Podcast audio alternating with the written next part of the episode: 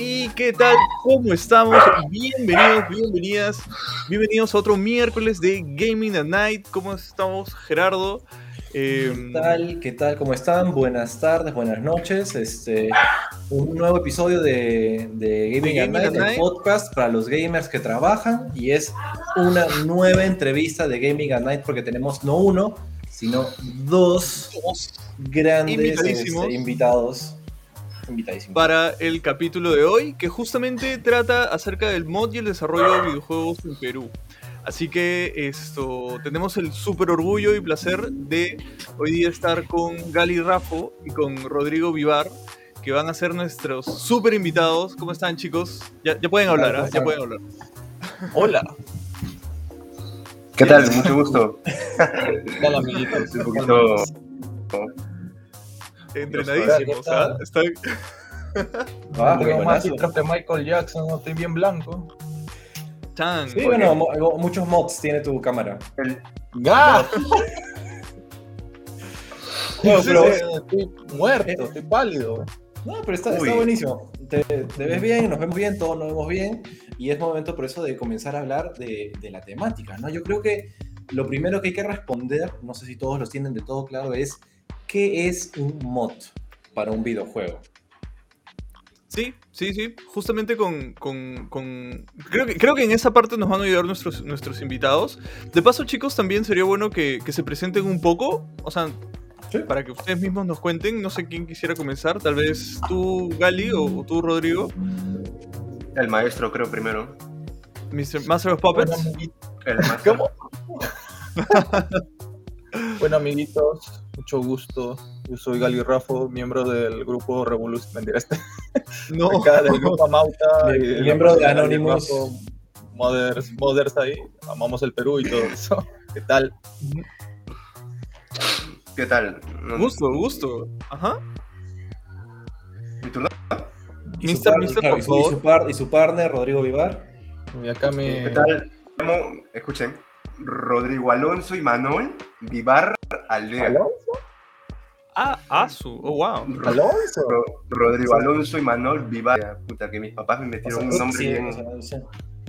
Si no, te funciona, si, no te funciona lo de moda, puedes ser una, este, puedes participar en una novela mexicana. Es un buen nombre. De novela mexicana o quién sabe, ¿no? Literato, ya, pero me voy a, me voy a, al YouTube rojo, al YouTube amarillo.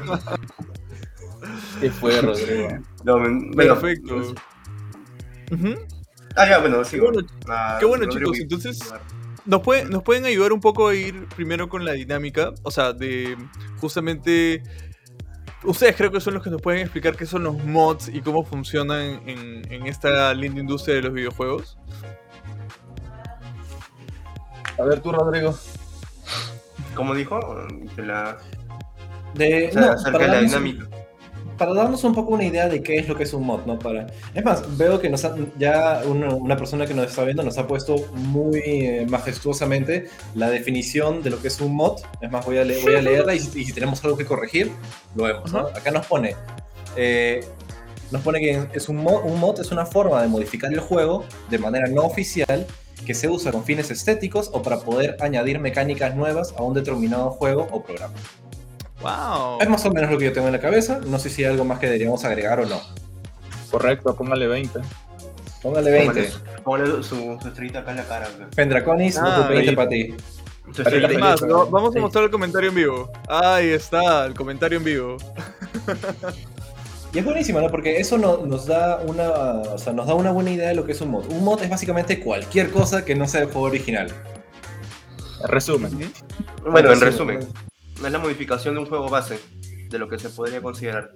Puedes partir ¿no? de una modificación simple, ¿no? como el sonido, imágenes, el modelo, textura, mm. o hasta una modificación completa hasta llegar a partir a hacer un, un juego nuevo. Por ejemplo, Half-Life es una modificación de un juego antiguo llamado Quake 2. Es la modificación completa, o sea, parte del mismo código del Quake 2, pero al modificarlo se convirtió en un juego nuevo. Es como si fuera el, el hijo como si fuera el papá fuera este ah, juego y el hijo fuera Half-Life 2. El digo, el Half-Life. o sea, lo sacaron de Quake. Ajá, lo sacaron de Quake. El Golden Sword viene del Quake, con modificaciones, el, motor, ajá, el motor gráfico de, de Half-Life, que es Golden Source, es este, una modificación del Agitech ID Tech 4, no, ID Tech 3. Ah, Ajá, el Quake Engine 2 y ya, pues eso lo modificaron por completo y ya se creó una nueva identidad, pues, ¿no? Que es el Half-Life. Ah, qué interesante. Eso me parece, me, me parece bacán porque o sea, todo ese tema de los mods, o sea, suena, suena muy técnico, suena algo recontra especializado, recontra de un eh, fanático a morir, pero la verdad es que hemos tenido ya muchos contactos con eh, mods de alguna manera u otra, ¿no? Desde hace años. Sí. sin saberlo necesariamente, ¿no? Por ejemplo, ese de Half-Life yo tampoco lo sabía. Ah, por ejemplo, ese sí no. O sea, el, el, papito Quake hizo, hizo todos al final. Y, hay, un, hay un dicho que está entre los, entre los modders que dice que todos son hijos, hijos de Quake, se le dicen. Todos son hijos de Quake. ¿Por qué? Porque está, por ejemplo, Half-Life, Medal of Honor, Call of Duty, ah. Wolfenstein y un, gran etcétera. Que pucha, todos, esos fueron con el mismo engine. Son, no, son modificación, o sea, son modificación de la modificación de la modificación, o sea, pero tienen el mismo código base. Es como si fuera su, su célula madre. ¿Te, refieres al Call of Duty ese de Play 1 en donde desembarcabas en Normandía y, el Call of Duty de la Segunda Guerra Mundial? Hasta el Black Ops 2 te puedo decir. Ah, su madre, ¿tanto? Hasta el Black Ops 2. Black Ops ¿Sabes qué, Gerardo? Gerardo, tú has, venido, tú has venido del Quake. Yo he venido del Quake. Tú, has venido, tu papá vino del Quake. También. ya, entonces, o sea, cool. O sea, ahí, ahí comenzamos a tener la idea de qué, qué, es un mod, pues, ¿no? Cómo, cómo aparecen esas modificaciones y cómo se tienen. Entonces, ahí, ahí va la pregunta un poco de cómo lo hacen, ¿no? O sea, cómo lo hacen. Tal vez nos puedan contar un poco su experiencia de cómo comenzaron en este mundo de los, de los mods, cómo les llamó la atención. Y, tal vez con eso de ahí podemos ir viendo algunos, algunos ejemplos importantes, ¿no? De, dentro de, de, de esta parte. Claro. Eh, ya, yo voy a explicar. ¿Cómo inició, no? O cómo inició, ¿no? Perdón. ¿Cómo iniciaste tu Chrome? Pues yo de niño no tenía la menor idea que era un mod, porque en ese tiempo, cuando el San Andrés estaba vivo todavía, recién estaba iniciando, yo me acuerdo que salía, no sé, Pie Grande en GTA San Andreas o el OVNI y un montón de tonterías, ¿no? Yo creía que era verdad, lo buscaba y nunca pasaba nada porque al final resultaban que eran mods. Investigué y a, temprana edad comencé a modificar el juego hasta creo que hasta los 13 años allí editando texturas y algunos códigos y entendiendo más lo que es la lógica, o sea, prácticamente ingeniería inversa, sacarle cómo funciona el juego, ¿no?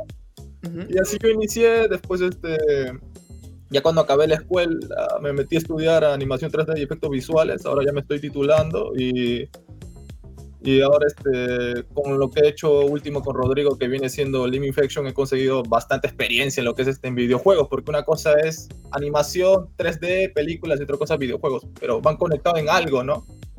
Y gracias a eso, Living Infection no quedado bien, ¿no? Pero también ha sido a base de prueba y error, porque no salió a la primera.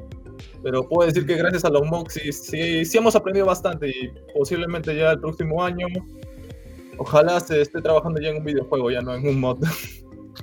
Excelente. Está, bueno, sería genial que podamos, que pueda haber una nueva compañía de videojuegos eh, pequeña, independiente en el Perú, ¿no? Que también pues. que, apoya, ¿no? Sí, claro. Todo bien bonito, y así bien con lo, con lo nacional, pues, lo que nos representa, o lo que cada uno ve en su día a día, ¿no? Y también con un precio cómodo, pues no vamos a sacar un, no sé, un Left 4 Dead peruano a 250 dólares. Nosotros, encantadísimos, podemos ser actores de voz, ¿eh? Normal. Nos prestamos. Pero, también, también. Pero tienes que votar tu realidad, por favor. Pero a, ver, pues, a mí lo que me parece recontra entretenido. a mí lo que me parece recontra entretenido es volver, volviendo un poco a esta idea de que los mods pueden ser cualquier cosa. Pueden ser desde un, cambio, desde un cambio visual, estético del personaje o del mundo, hasta una, como, como bien nos dijo Rodrigo inicialmente, este, una modificación completa que casi que genera un juego distinto. Entonces, para mí, yo creo que mis primeros eh, contactos con lo que eran los mods era cuando, cuando hace años, cuando tenía, cuando tenía mi Play 1 e iba a Polvos Azules claro, y cabello, ¿no? Y, posiblemente felicidad y, bueno, esa clase de cosas, ¿no? Que uno tiene cuando, cuando es niño. Eh, y me encontraba estos juegos, ¿no? Que eran como que estas modificaciones de juegos base que en ese momento no, no, ni siquiera se nos pasaba por la cabeza lo que era un mod, pero este juego, yo me acuerdo en particular de este juego de fútbol donde estaban todos los equipos peruanos, ¿no? Y había una voz que decía como que este partido está que quema. No sé si se acuerdan de este. Era, claro, era como Perú. Perú, eh, eh, no, este, Alianza Lima contra Universitario, Sporting claro. contra Alianza Lima.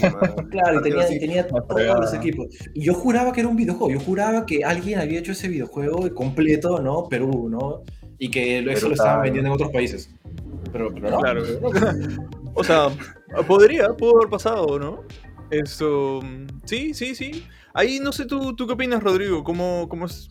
también de paso para que nos cuentes también tu, experiencia así como Gali. Bueno, más o menos la modificación es, eh, bueno, en el ámbito comercial para nosotros, ya que digamos que a partir de los 90 nosotros nos abrimos más a un espacio más liberal, por así decirlo, ¿no? Y dentro de eso también se fomenta lo que es la piratería. A partir de eso hubo gente que ya, gracias a la, ¿cómo se le puede decir? A la reactivación económica, todo eso, hubo un progreso intelectual también entre la base de la computación. Y producto de eso es que hubo gente que también apasionada de los videojuegos empezó a descubrir los códigos fuentes de dichos oh. juegos. Entonces empezaron a modificarlos o tal vez alguna ayuda, ¿no? De algún otro patita que había conocido en el extranjero ese conocimiento lo puso acá y empezó a modificar el juego, ¿no? Y tenemos, por ejemplo, ese Winning Eleven, ¿no? Que es modificación del original, pero le han puesto los equipos de, de Alianza Lima, equipos peruanos, ¿no? Ese es, por ejemplo, el uno. el único, el único juego de fútbol que jugué. El único juego. sí, yo también me la creí, yo también me la creo. Y bueno, para nosotros, en, nuestra, en nuestro conocimiento temprano también pensamos, ¿no? Que es un juego es un juego que puede ser hecho por peruanos, ¿no? Pero al final te das cuenta de que solo le han cambiado las texturas y le han puesto sonidos nuevos. Eso es un ejemplo. Claro. Sí. Y, bueno, más o menos yo no, yo no he conocido, mi incursión más en, los mods ha sido cuando conocí Half-Life. Por ejemplo, yo cuando ya tenía el internet conocí YouTube que había ya uno conoce, ¿no? Half-Life 1, Half-Life 2 y algo más, ¿no? Pero después salió como que un Half-Life con un nombre raro. Uno dice Half-Life Invasion, que Half-Life, este, parte no sé qué más. Yo pensé que eran juegos originales, dije, no, que los habrán sacado. Pero después me di cuenta que esos son mods. eran mods hechos por personas, pues no hechos por una comunidad o hechos por un grupo de personas de distintos, de distintos países.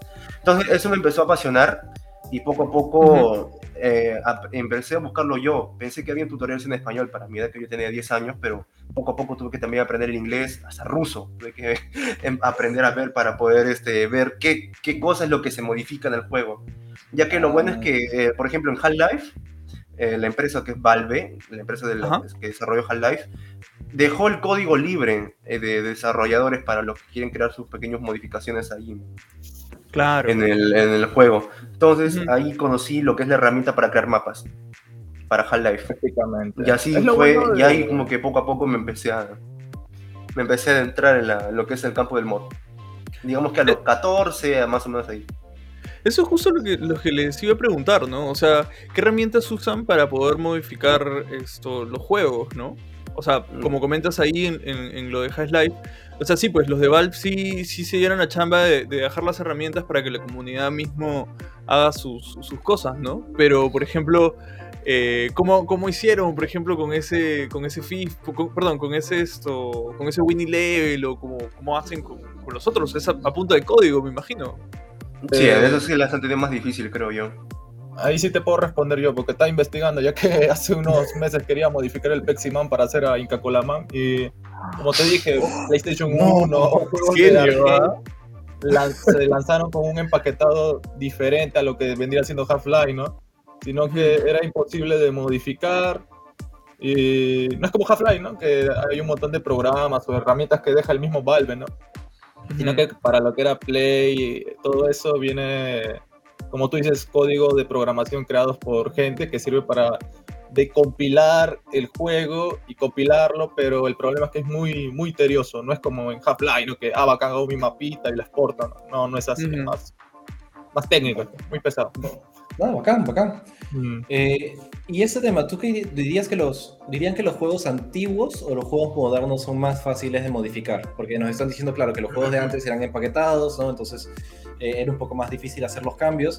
Y no sé si hoy en día la regla es que como Valve eh, dejen más los códigos abiertos como para que los usuarios puedan hacer las modificaciones o no, o depende de la compañía.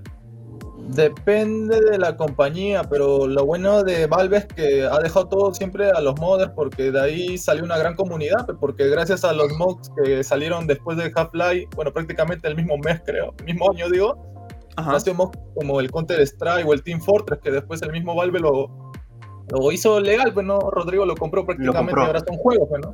Esa es su maniobra de marketing, más o menos ahí. Ajá. O sea, dejó el código abierto y salió un, un, sinfín de mods, de modificaciones, y ahí donde nace, por ejemplo, Counter-Strike. A Valve le gustó la, la, idea, como si fuera un concepto, como si le hubieras presentado una idea conceptual a, tu, a una empresa, y estos lo han comprado, y ahí es donde también empezaron a desarrollar el juego, ya de forma independiente. Y obviamente ganó millones. Claro, yo, obviamente a los creadores originales, menos de los mocks. Mm. no, y ahora Counter Strike es un pucho, es un esport de los, de los de los más fuertes, ¿no? Sí, demasiado. Me, acuerdo que había un montón de, de, de, distintos highlights. Me acuerdo que había Ricochet, había Highlight, bueno, había Highlight, había Counter. Em, bueno, y de ahí también creo que salió esto, Left 4 Dead, pues, ¿no? También salió por demás. Ahora, ahora que lo pienso, es... no, con Left 4 Dead es otra parte. Eh. otro ejemplo que no, no, es, por ejemplo, yo no estoy seguro si es un mod o no. Cuando hemos jugado alguna vez esos este, servidores de WoW o de Rakion, eh, donde eso, el WoW, el WoW Pikachu, ¿no? Eso donde como que tenías mucho más, mucho más este, experiencia, ganabas mucho más experiencia. El Mu Magdalena, todas esas cosas. ¿Esos serían considerados mods? o serían simplemente como que servidores que tienen otras características ¿no? y que están replicando el juego? Mm, no, ahí sí no te sabía cómo responder. Depende, o sea, bueno, basando, mm. bueno, en mi experiencia, vendría a ser una semi-modificación, porque al final de cuentas lo que estás usando es el. Estás dependiendo del mismo este, juego y del, del mismo servidor. Lo único que hace es que cuando tú entras a un servidor, estás sea, como que te, te cambian, ¿no? Algún modelo, algún, algún nombre. Pero una vez que sales del servidor, todo vuelve a la normalidad. A la diferencia de una modificación que se queda permanente en tu, en tu computadora. Mm. Es uno. Igualito como en el Counter-Strike, hay modos de juego que son de zombies, cosa que eso no lo tiene el Counter ah. original. Tú te sales del servidor y ya eso para ahí queda, solo entra al servidor y ya puedes. Pero tú ah, sales del servidor y vuelves a tener el mismo modo de juego antiguo, el clásico, ¿no? De policías contra terroristas y todo eso. Ah, ya, súper, súper. Mm. Y chicos, o sea, em, algunos ejemplos, o sea, de los que ustedes más les han gustado, de los, los mods que han visto, los desarrollos que, han, más les parecen chéveres, ¿cuáles, ¿cuáles podrían ser? A ver tú, Rodrigo, tú que llevas más tiempo que yo en Soul. Con respecto a qué tipo de modificaciones me llama más la atención. Claro, ¿qué tal tal ¿Qué tal pegado? ¿Qué has dicho? Este, mod, este mod es... Mira, el que, me, el que me inició a este campo de las modificaciones, a los mods, ha sido un mod llamado Half-Life este, Half Invasion. Es un mod italiano, es un mod italiano hecho por un, así, creo, por una comunidad italiana que te quiere poner la continuación de lo que pasa al final de Half-Life 1. Entonces te ah, reconstruyen, sí, te lo reconstruye así, ¿ah? te pone mismas instalaciones del Black Mesa, que es la empresa del el, parte de los laboratorios del juego, te ponen este, armas nuevas, te ponen aliens nuevos, toda una historia nueva. Obviamente es, un, es un, fan, un fanfiction, ¿no? Así claro, un fanmade. Un, fanmade. Pero eh, toda esa modificación que le han hecho parecía que fuera un juego nuevo. Que era un juego nuevo. Entonces, a partir de ahí, esa modificación me llamó la atención y es donde quise empezar a crear mis propios mapas. Y eso, eso, es, eso es interesante, ¿no? Porque a mí lo que, lo que me ha quedado claro, ¿no? Por ejemplo, ahora que hablabas de, de este mod de Half-Life, eh, yo soy fan de Dark Souls, por ejemplo, y justo oh. estaba haciendo la noticia de que va a salir un mod de una, como un fanfic igualito, de Dark Souls 1, que va a ser como que la continuación inmediata de Dark Souls 1, ¿no? Y lo están haciendo completamente fans y van a, van a agregar historia, armas, voces, personajes, ¿no? Y, y, todo esto es una chambaza, ¿no? es, es, una tremenda, una tremenda cantidad de trabajo. Entonces, de hecho, sí me da curiosidad preguntarles, ¿no? O sea, yo veía esta clase, esta clase de cosas, las disfruto, las valoro, pero es como que, ¿cómo, cómo así decidieron invertir todo el tiempo que definitivamente implica crear un mod? Mm, depende de la persona, creo. Cuánto tiempo tiene o si también tiene un trabajo fijo, ¿no? Porque a veces el tema de los mods no recuperas tanto o a veces nada. Por eso que mm. dicen que lo hacen por amor al arte, ¿no? O sea, hay muchos puntos. E, esa es una pregunta que, que, tenía guardada para ustedes, ¿no? O sea, ustedes, claro, primero, ¿cuánto más o menos de su, de su chamba que manejan, cuánto más o menos es el tiempo que invierten para, para hacer algo? Sí, si nos pueden mostrar también algo de lo que tienen y, nos, nos, dicen qué tal, cómo... Se Gali, está recordando las horas. Dame mi juventud de vuelta, por favor. Te lo, puedo, te lo puedo ejemplificar si te pongo, este, te comparto pantalla ahorita. Sí, claro, claro. Dejámosle. Gali está, está, pidiendo que regrese a su juventud. Ah, regresame a la juventud. Hemos empezado en 2020 y todavía estamos acá. A ver, vamos a ver si sale. A ver, vamos a ver. ¿Se ve en la pantalla? Ahí se ve. Ajá. Papu, no. ya, por ejemplo, este, esto de acá, este mapa es para lo que es el Lima Infection.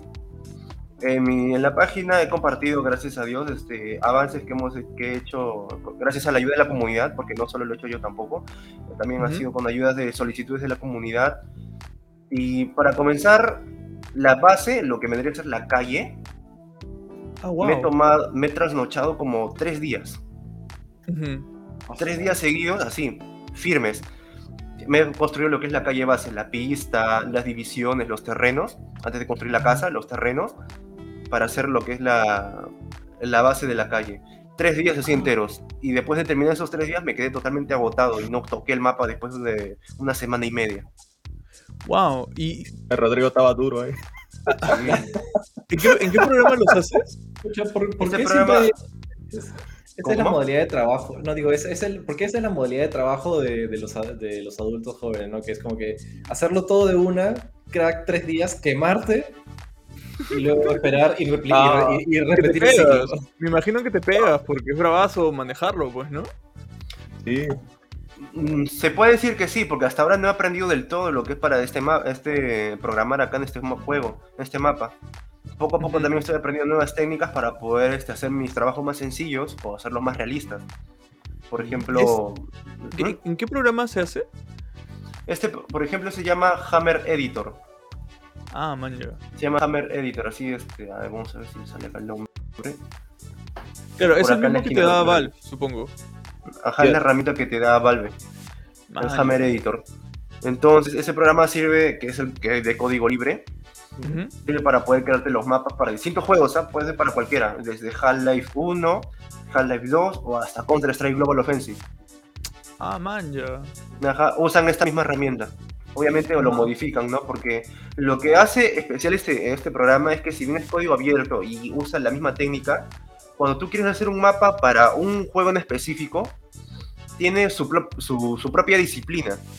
O sea, me refiero de que, por ejemplo, en el Counter-Strike tú necesitas mapas cerrados para que sea competitivo. En el F4D tú puedes usar mapas abiertos, porque es un mundo de hecho, de este, es un juego para donde tienes que huir de los zombies. Por ejemplo, en Half-Life 2 puede ser un mapa lineal y que pueda narrarte una historia mientras tú estás caminando en el mapa. A diferencia del Left que tú no puedes crear eso. O sea, cada uno tiene su propio su propia disciplina, como digo yo. Todo tiene una, lógica, ¿no? Una, lógica. El, el, hecho, lo mencionábamos en algunos capítulos pasados, pero justamente cuando tuvimos la entrevista previa de ilustración, salió esta frase, ¿no? Que es la, el diseño o la parte eh, creativa, ¿no? De un juego nunca puede ir en, en contra de la jugabilidad del, del Exacto. De la, de, la, forma como se supone que debes jugar el juego desde la base, ¿no? Exacto, porque por ejemplo, este mapa no serviría para Counter-Strike. No, no, nunca se para, un, nunca para un Counter-Strike no serviría esto, porque estaría contra roto la, la, jugabilidad, no sería competitivo. Para un mm. Half-Life 2 serviría un poquito, pero faltaría, por ejemplo, sus personajes, los soldados, todo eso. Para un Battlefield. Qué, qué, qué, chévere. O sea, ¿puedes ahí mostrar un poco los detalles? Esto.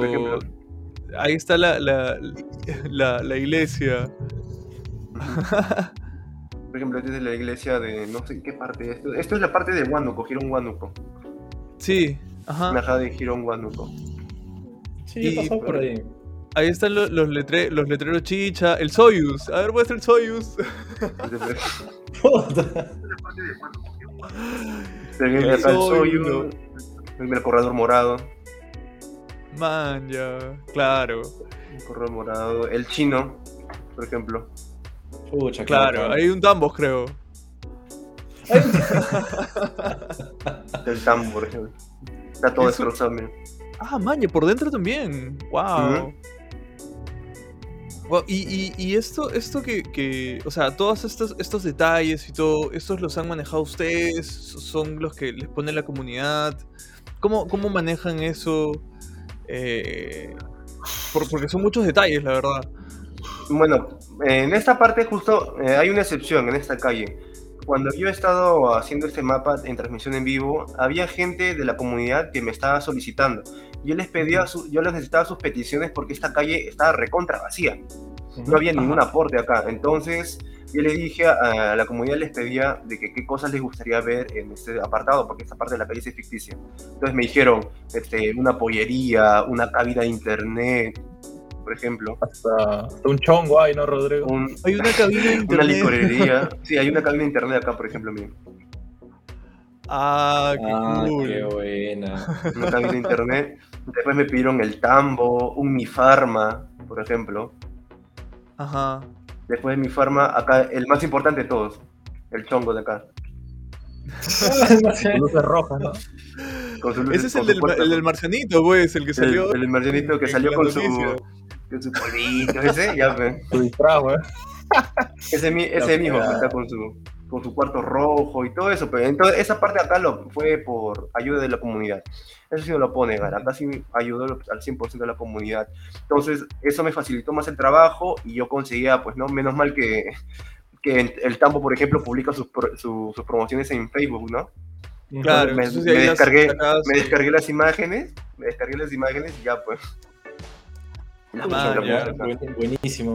Y bueno, ayer les hago, les hago, una pregunta, ¿no? Porque hemos venido hablando acerca de los mods, pues muy posiblemente la mayoría de los gamers que nos están escuchando han tenido algún contacto con algún mod, eh, hayan estado conscientes del hecho o no. Pero ya pensando desde una perspectiva, por ejemplo, alguien que nos esté viendo y que diga, ah, bueno, qué bacán, yo nunca he jugado un juego con mods, ¿cómo le dirían a esta persona para, para comenzar, ¿no? Para que comience a, a, poder como que probar este mundo enorme que son los mods para los videojuegos. Mm, eh, yo, yo, creo que deberían iniciar con juegos que tengan workshop, porque no se complican tanto con la instalación, porque en mi experiencia cuando yo comencé con los mods de Half-Life, casi, casi del 40 hasta un punto del 50%, cuando lo que a veces algunas cosas hacían, se hacían viral y salía por todos lados, se complicaba demasiado la vida para instalar, sufrían demasiado. O sea, yo creo que para los que inician, inician tienen que meterse en juegos que tienen workshop, ¿no? Así como el mismo, como el mismo Left 4 ¿no? Que le das clic y se instala solo, ¿no? Claro, es como que ya te dan todas las herramientas mm. listas para, para, trabajar. Ajá. Mm. Ah, ya. Se podría decir así más o menos. Porque en Half-Life, por ejemplo, no sé si se han dado cuenta, como quieres instalarte un mapa nuevo, un mod nuevo, te lo descargas, tienes que descomprimir el WinRAR, después tienes que moverlo en la carpeta, muy, o sea, muy tedioso. Entonces, por ejemplo, el Left 4 Dead, como me dice Gali, ¿no? Haces clic y ya, instalado. Eso es todo. Listo. Eso es todo. En Counter Strike también, por ejemplo. Los que tienen workshop, pues. Ajá, y, te, ofrece las herramientas así fácil, pues te lo descargas y ya listo. Está súper. con, este, con este proyecto que tienen, eh, ¿tienen fecha para, para, entregarlo? O sea, ¿cuándo creen que lo tengan ah. listo? Porque yo creo que estas son las previews, ¿no? Ah, sí, sí, Gali, suéltalo, suéltalo. Eh, acá nosotros aplicamos la, la, filosofía de Valve, pues, que es, es, este, intentar hacer lo mejor posible dentro del menor tiempo posible pero si quieres dar algo de calidad, que tome el tiempo que tenga que tardar, ¿no? Tampoco apurarse y nada, ya, este, sale el 2 de enero, ya, ya, Rodrigo, este, te tengo ahí explotado todo el día para que lo terminemos de una vez. No, o sea, vamos como Valve. Valve, la gente que trabaja en Valve no tiene fechas de entrega, no tienen jefe, no tienen nada, ellos se entregan cuando quieren. Y es lo bueno, así mantienen la calidad, no tienen que estar desesperado o, preocuparte de que no, mañana tengo que avanzar esto, sí o sí o sí, o si no, no, no termino. Sí, de hecho me acuerdo yo alguna vez haber leído que se popularizó en algún momento el manual del nuevo ingresante de Valve. Que era, que, era, buenísimo, ¿no? Cómo, te contaban cómo era el tipo de trabajo, ¿no? Y era justamente lo que tú decías, ¿no? Que era, eh, vas a trabajar libre, ¿no? Entonces, una política completamente distinta. Pero bueno, eh, para una persona ya que tal vez no quiere comenzar a hacer mods, pero quiere comenzar a jugar con mods, ¿no? Que nunca o no, no sabe si ha jugado con mods antes, ¿no? Y quiere comenzar a probar juegos con mods. ¿Cómo lo harían? O sea, ya a estas alturas es solamente, eh, solamente por computadora, en otras plataformas tal vez. Eh, más cómodo es por computadora, porque instalar mods por celular es poco tedioso. Y como digo, mm. inicien con juegos que tienen workshop para que se le instalen las cosas de un clic y no se estén complicando ahí con, con que tienes que instalar el, no sé, el AltCCMG editor para meter un personaje, que tienes que hacer tu respaldo, que tienes que agregar una línea de código y esas cosas. Pero hay algunos que vienen, hay algunos que vienen como que ya medio empaquetados, ¿no? Porque yo me acuerdo de haber jugado unos, unos repacks de. Que para, mí el primer juego con. O sea, he jugado varios juegos con mods a lo, largo de mi, a, lo largo de mi vida, pero yo me acuerdo que cuando me descargué el Skyrim 3 con el mod pack, donde entrabas y, donde que estaba asociado al, al, al work, a, un, este workshop de Steam y te mostraban todos los mods que había y tú podías hacer como que ya tu selección de mods, ¿no?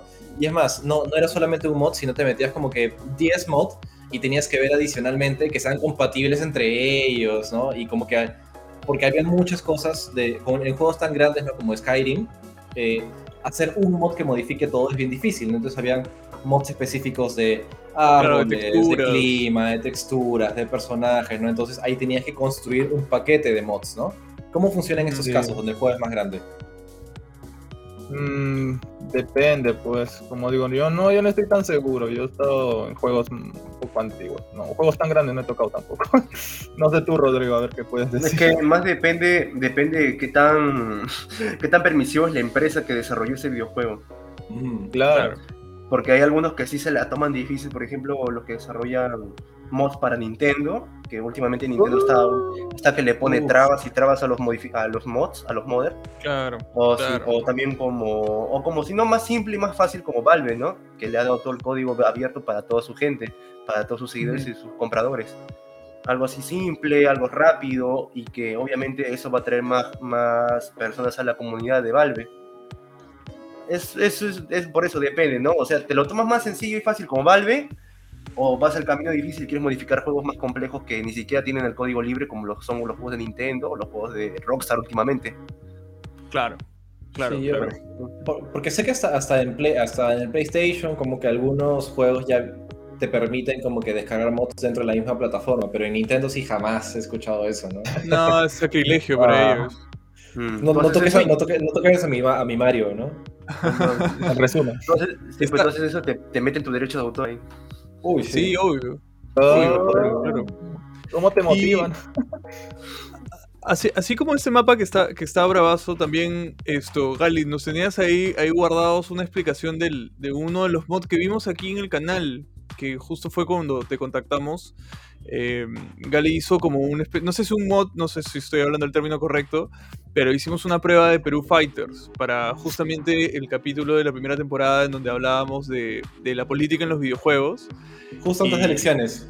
Justo antes de elecciones y fue, fue bravazo porque a la, gente les gustó un montón, de hecho tuvimos bastantes comentarios que nos dijeron, oye, ¿de dónde han sacado eso? Y nosotros dijimos, ah, ya, prepárense porque ya, ya verán quién es, ¿no? Entonces, cuéntanos un poco de ese, de ese, de ese proyecto que la verdad yo soy un gran fan de King of Fighters, así que también quisiera, quisiera escuchar cómo salió.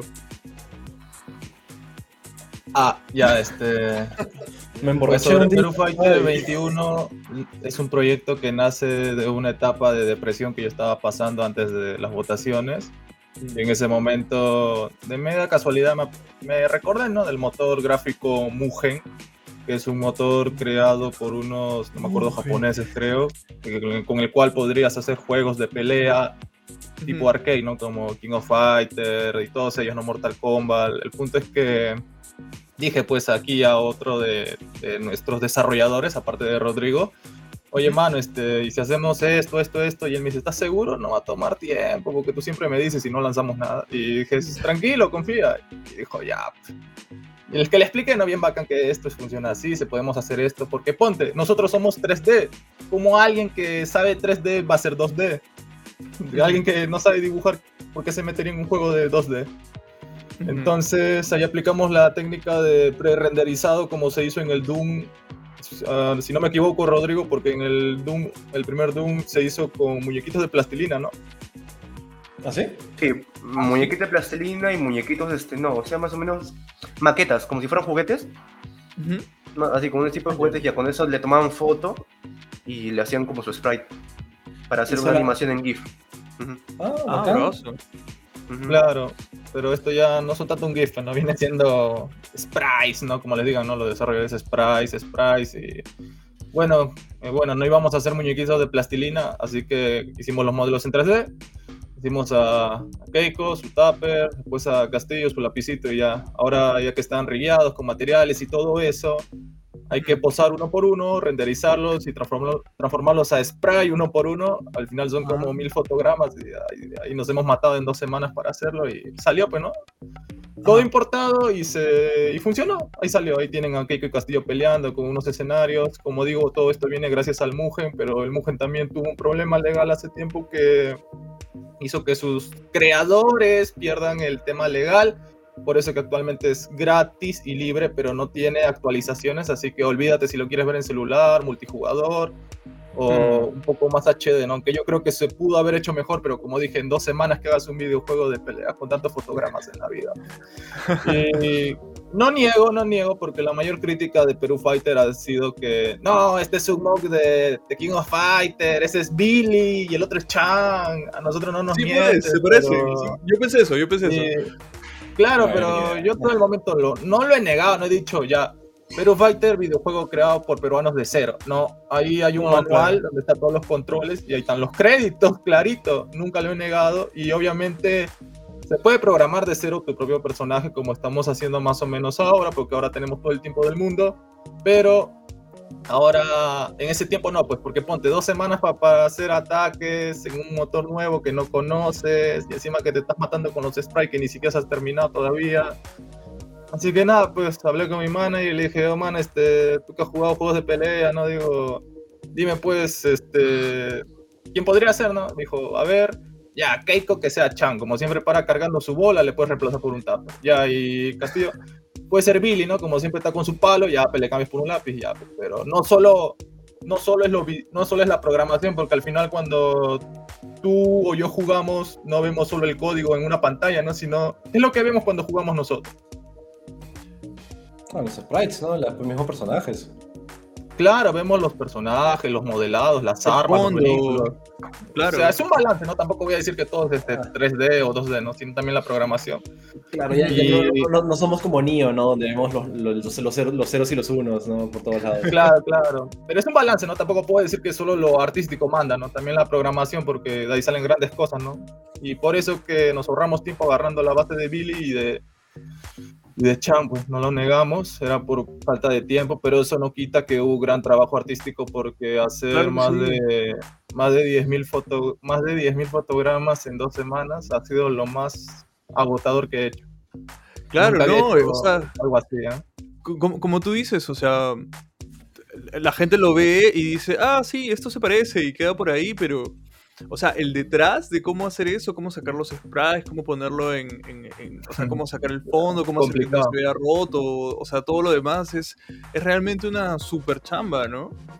Y particularmente yo, yo tenía una anécdota bien graciosa porque justo tengo uno, o sea, un amigo mío eh, le estaba comentando del, del, tema y me dijo esto, oye, sí, yo justo vi un, brother que hizo este juego de pelea entre Keiko Castillo y no sé qué cosa, esto lo podrías invitar al programa, y yo le, lo, miro, ¿no? Porque le dije, oye, ¿que ¿acaso no has visto el programa en donde lo jugamos? y le dije, claro, vamos a entrevistarlo, o sea, de hecho, de hecho va a estar acá, entonces era, era un pata que era como que fuera del círculo, ¿no? De, donde está el otro lado, entonces sí ha tenido pegada, ¿no? O sea, sí hay gente que he escuchado que ha, que ha sacado tu mod y eso es súper loable. Es que sí, es simbólico, ¿no? Este, yo, yo, yo, lo que jalo un poco, lo que jalo un poco de Hans, perdón que les interrumpa un poco, es este. Creo que lo importante es como gamers apreciar a la gente que hace mods, ¿no? Porque yo he jugado un montón de mods, en verdad. Eh, y tengo algunos de, o sea, algunos de, de, los grupos, ¿no? Porque finalmente no, no, suelen ser individuos, suelen ser como que pequeños equipos, ¿no? Y, y realmente yo, gustándome tanto los videojuegos como me gusta y entendiendo más o menos un poco el proceso detrás, no me había puesto a pensar la cantidad de trabajo que implica para un equipo pequeño que no tiene presupuesto o lo hacen, como tú dices, por el amor al arte. Entonces, para mí, una de las cosas importantes ahorita es aprecien a sus modders, ¿no? En el Perú hay poquísimos que hayan hecho algo bien relevante. Hay pocos. Apreciennos, quiérannos. A un día nos vamos a extinguir. Ahorita que no. Porque acá, acá, está todo. Acá está todo. Pensando, peor varón.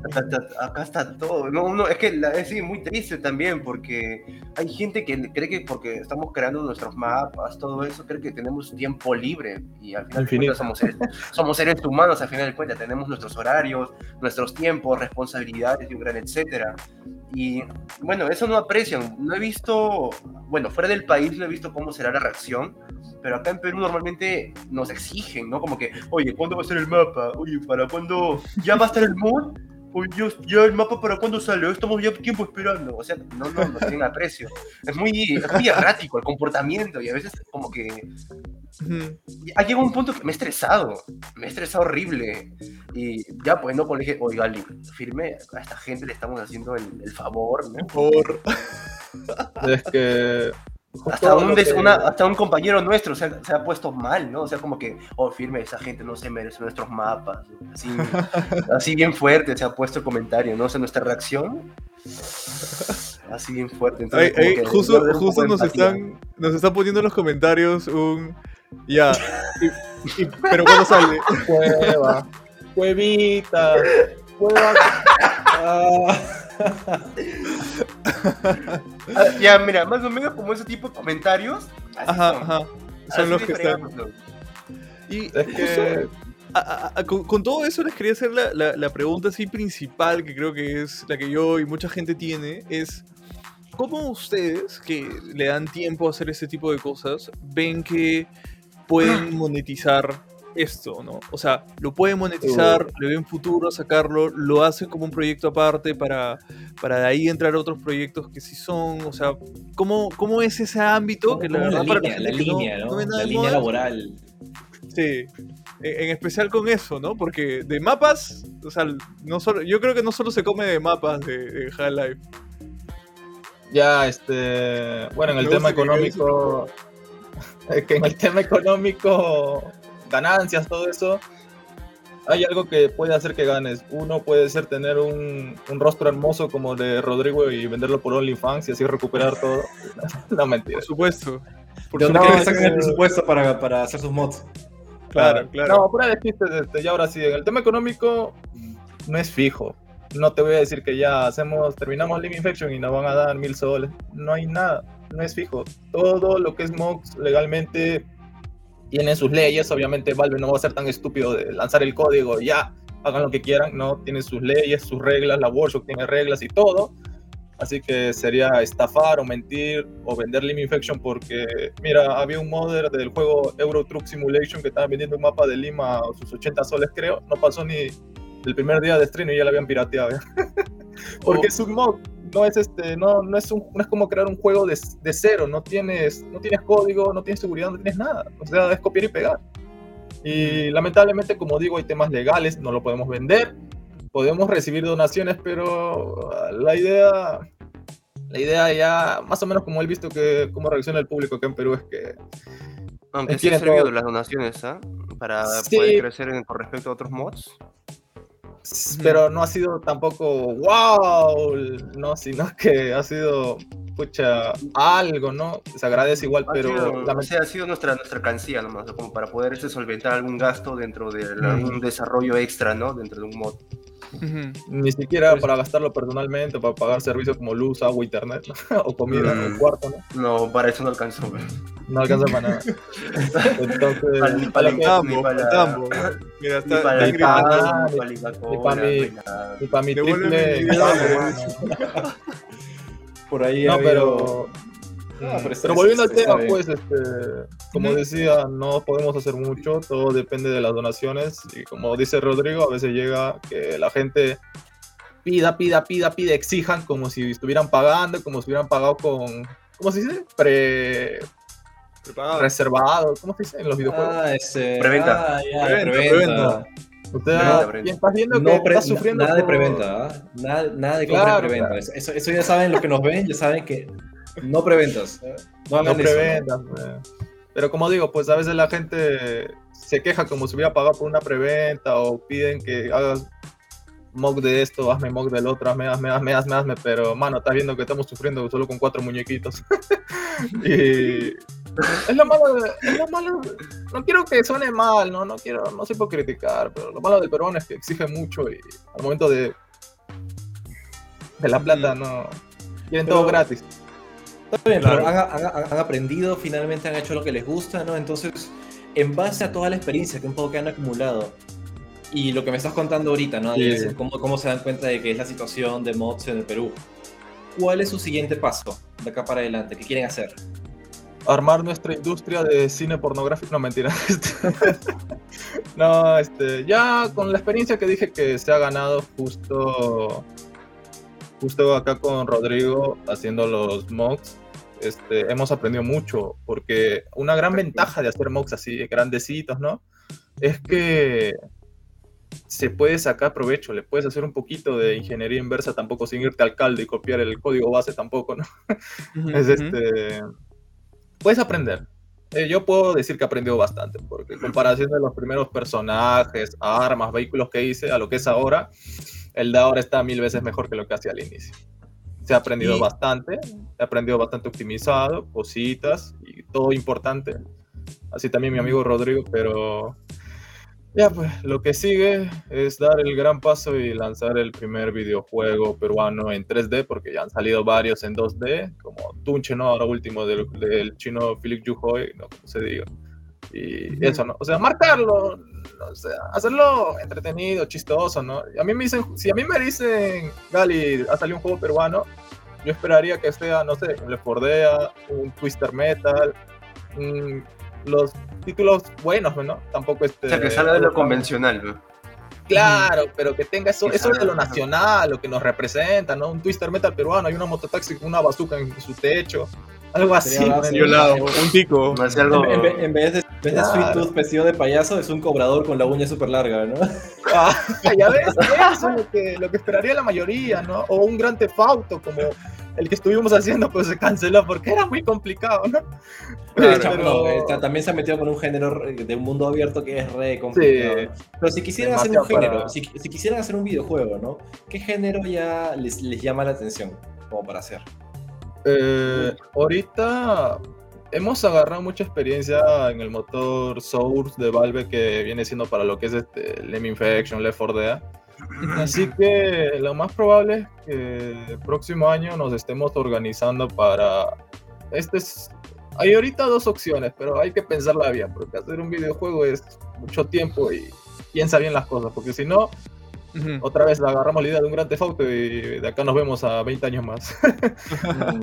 o, sea, igual creo, o, sea, igual creo, que toda la experiencia que, que, agarran ¿no? para esto los ayuda en otras cosas, ¿no? O sea, como, como tú dices, o sea, si por ejemplo hay una productora o algo, alguien que quisiera diseñar videojuegos, ver todo eso, las primeras personas que buscarían serían ustedes, ¿no? Que tienen justamente el criterio porque han estado como, son los artesanos digitales que han estado haciendo este tipo de cosas. Entonces, yo creo que eso les abre una, una gran puerta para ustedes, ¿no? Eventualmente cuando salga algo así. Sí, pero depende, ¿no? Porque también qué tanta libertad creativa te dan, porque de ponte que te ponen otra idea o hacer lo mismo que Tunche no me llamaría la atención, sinceramente. Bueno, lo que yo también pensaba, ¿no? O sea, menos con Gali, o sea, como que primero salimos de lo convencional, ¿no? Hmm. Bueno, chévere, sí me ha gustado juegos con temática inca, no te lo puedo negar. Cuando yo era chiquito, hasta yo quise, ¿no? Que, pucha, quiero crear mi juego, mi juego de Tupac Yupanqui, ¿no? Mi juego de Pachacute. pero como que para mí en esa parte ya está saturado el mercado. A mí me gustaría, por ejemplo, hacer eh, un juego tipo Call of Duty, pero con la guerra del 41. Ah, la, o sea, la guerra con Ecuador. O ah, la, guerra, la, la guerra del Pacífico. O podríamos hacer un... Claro, el, el, truco ahí es que tu, tu, rifle de cada tres disparos se, se, se estanca, ¿no? se bloquea. Se estanca. un, un far, o un Far Cry en la selva, en la selva peruana. Uy, la Amazonía, eso sería un, una, especie, de, una especie de, un juego de supervivencia en la Amazonía, sería alucinante. Sería alucinante. así. así como esas ideas, como que así nos desprendemos las ideas, ¿no? Pero ya el punto es ya cómo plasmarlas. Con cuál será el motor, cuáles serán los conceptos de arte, cómo va a ser los modelos, todo eso. Mm. El guion, la trama, bueno, para mí no es tan difícil, pero ahí tenemos que armar todo, ¿no? Es que es tan fácil, ¿no? Decir, voy a hacer un videojuego pero hay un camino más largo. Claro. Ah, sí, un camino más largo, porque es un montón de cosas, es dar mucho tiempo de ti, no va a ser este, ya en un mes lo termino. no, este, no, este, depende de muchas cosas. Mm. Toda, una, toda una chamba, ¿no? Y es más, este, me, me, ha acordado algo, no sé si sea lo apropiado, pero es mi podcast, así que voy a decirlo. Eh, yo he visto, o sea, nuevamente, no es que sea un experto de los modders, he jugado algunos juegos con mods. Y una, de las cosas que me resulta curiosa de esto es que he visto que muchos, muchos mods son siguen una tendencia a, a, desvestir los personajes. ¿O, no? a, ah. Bueno, yo me voy, gracias por la invitación. suave, ¿eh? que esto tiene que salir Spotify, por favor. No, pero, no, pero, es, pero es cierto, o sea, muchos juegos, muchos mods en particular veo que son en particular de, de, de calatear a los personajes o hacer un juego mucho más erótico de lo que debería. Y, y, no estoy hablando de, de mods hechos así a, a, cualquier basura. Entendiendo los mods como la cantidad de chamba que requieren, hay gente que se ha tomado, se ha tomado mucho tiempo en eso.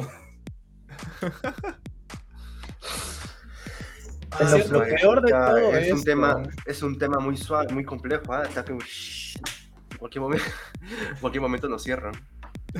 o sea, creo, creo que, o sea, va, va o sea, ustedes, ustedes confirmennos, ¿no? Pero, o sea, creo que los mods son justamente la herramienta para, para poder agregar al juego cosas que no tiene y que te gustaría ver, ¿no? O sea, Left 4 Dead no ah. tienen a la ciudad de Lima como lo están haciendo ustedes. Entonces, por eso justamente estos mods quieren meter esa gracia ahí, ¿no? Supongo que hay mucha gente que quiere ver a sus personajes tolacas corriendo.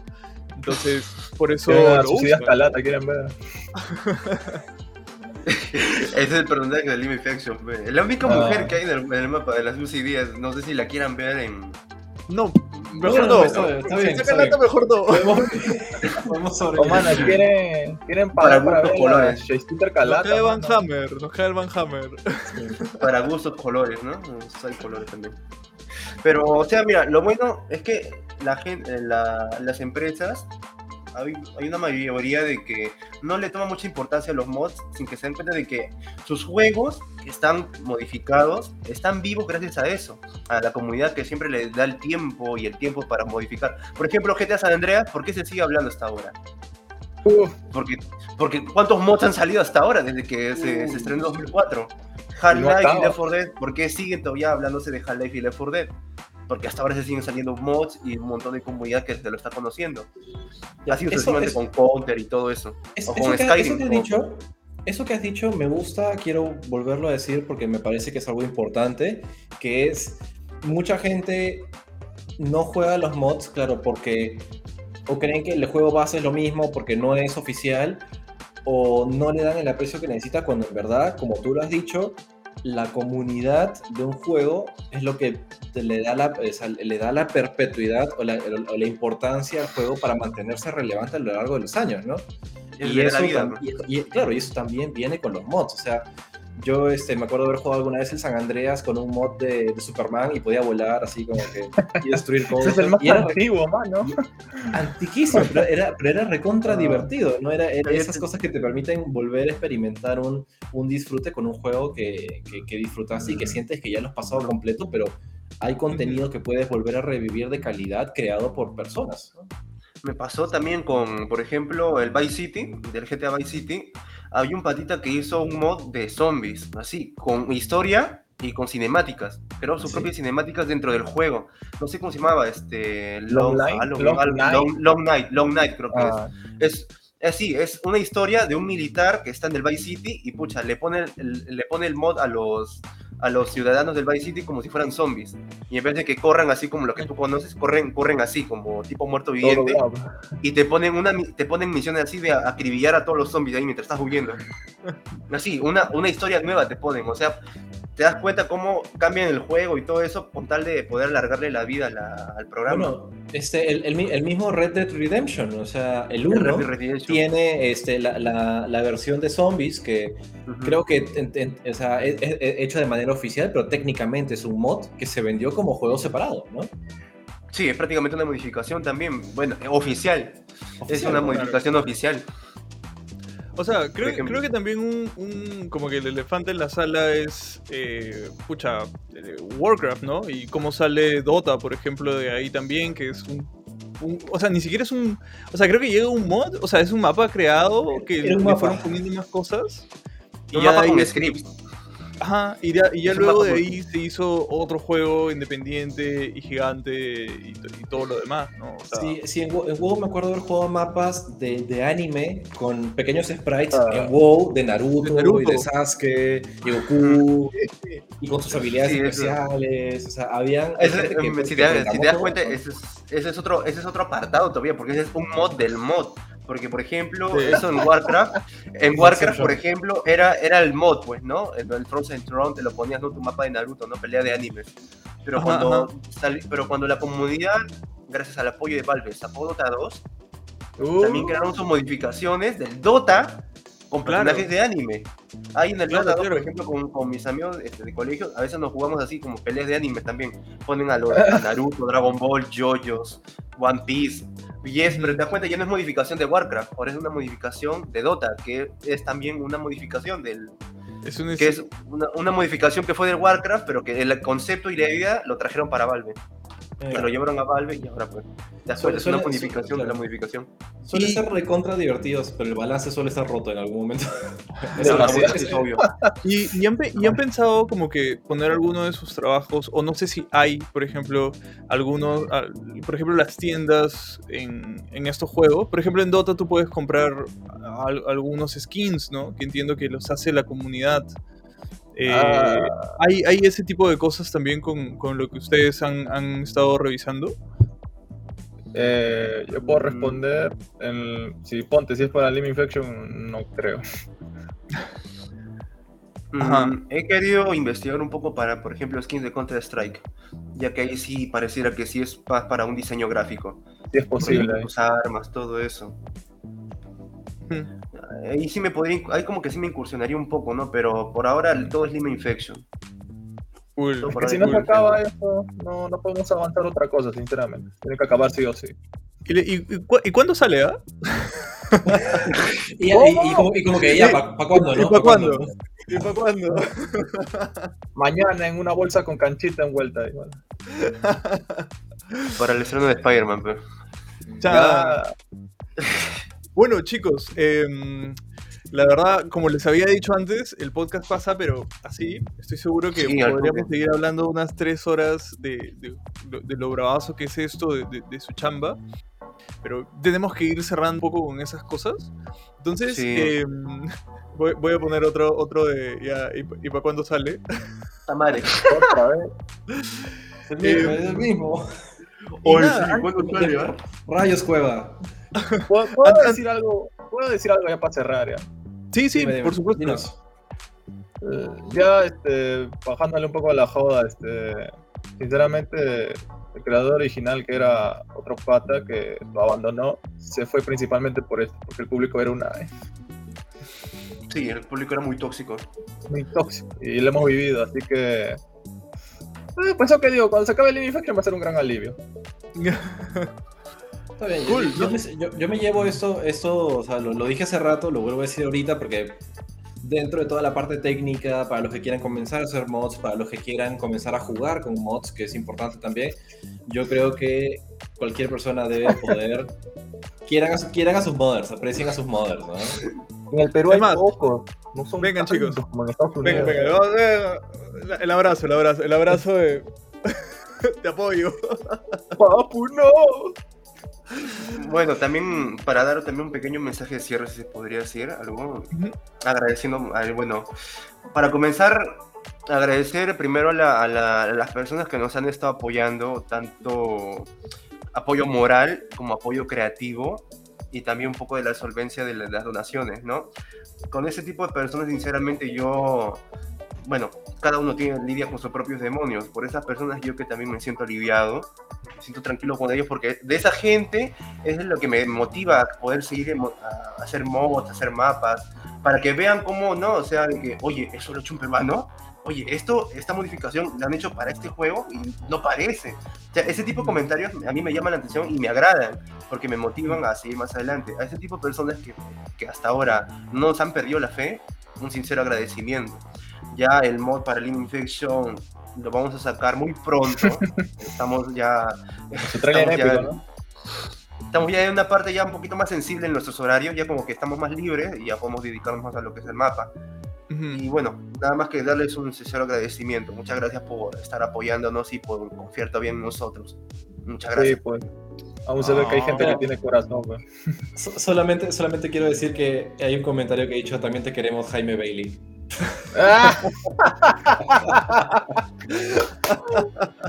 Mi causa Rodrigo siempre le jode. No, pero, o sea, totalmente, chicos, ¿ah? O sea. Mm, no, gracias. Muchas, muchas, gracias. Sí, gracias por su, por su, por su, por su, por su dedicación.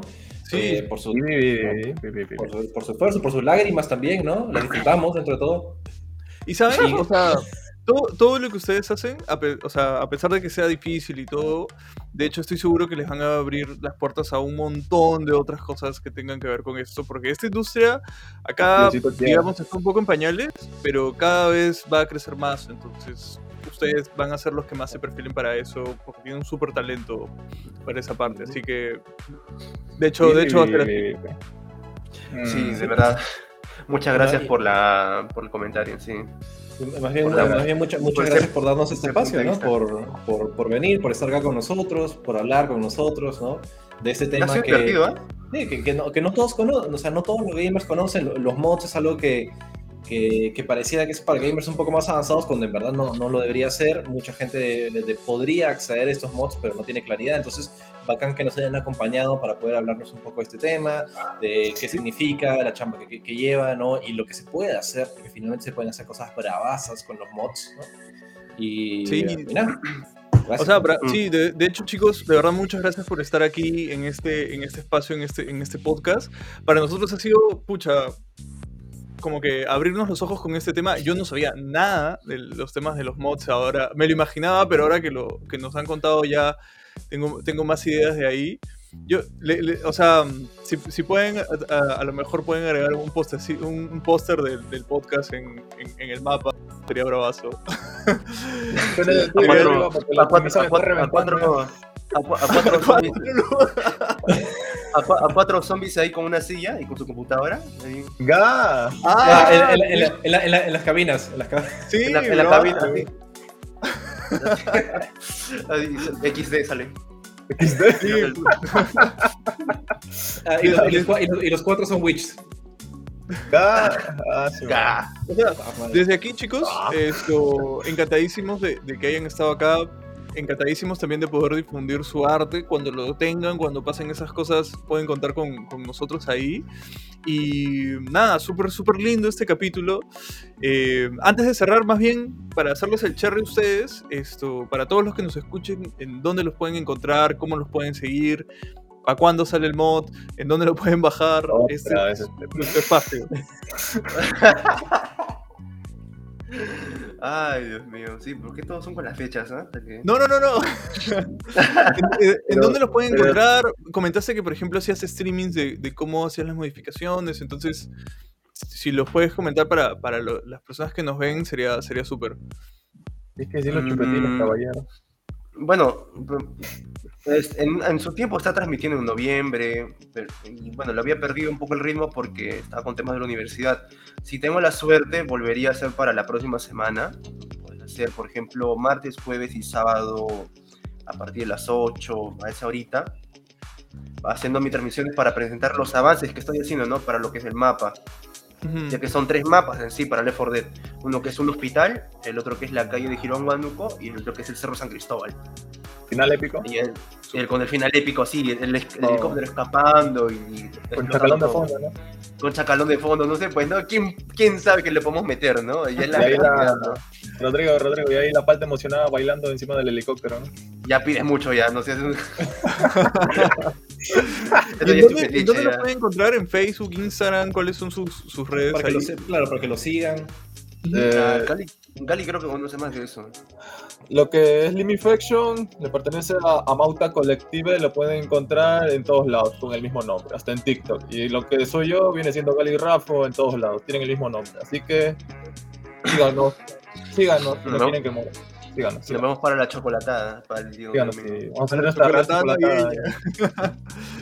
Nos vemos para la chocolatada del domingo. Perfecto, chicos. todos los links de, de, Rodrigo y de Gali van a estar acá también en la descripción. Y mm, nada, yo creo que con eso podemos cerrar este, este lindo capítulo. Muchas gracias chicos por estar con nosotros. Eh, muchas gracias a todas las personas que nos, nos, han estado escuchando ahora. Y em, así fue, así fue otro capítulo de Gaming at Night. No se preocupen, nos, seguimos, nos seguiremos viendo el siguiente miércoles. Eh... Y muchas gracias por vernos, en verdad ha sido bravazo. No sé si tienen algún comentario final para despedirse. Rodrigo. Mm. Para cerrar con sus palabras, chicos. Bueno, solo como siempre, estar agradecido con toda la comunidad que hasta ahora nos está apoyando y bueno, sale su GA. Antes que le a Rodrigo. Rodrigo, me como bonita china, por favor, ya para cerrar. Ah, fuera, no seas chistoso. Ah, chicos, muchas gracias. Muchas gracias a todos. Nos estamos viendo el siguiente miércoles. Nos vemos. Buenísimo. Hasta luego. Ahora le de 4.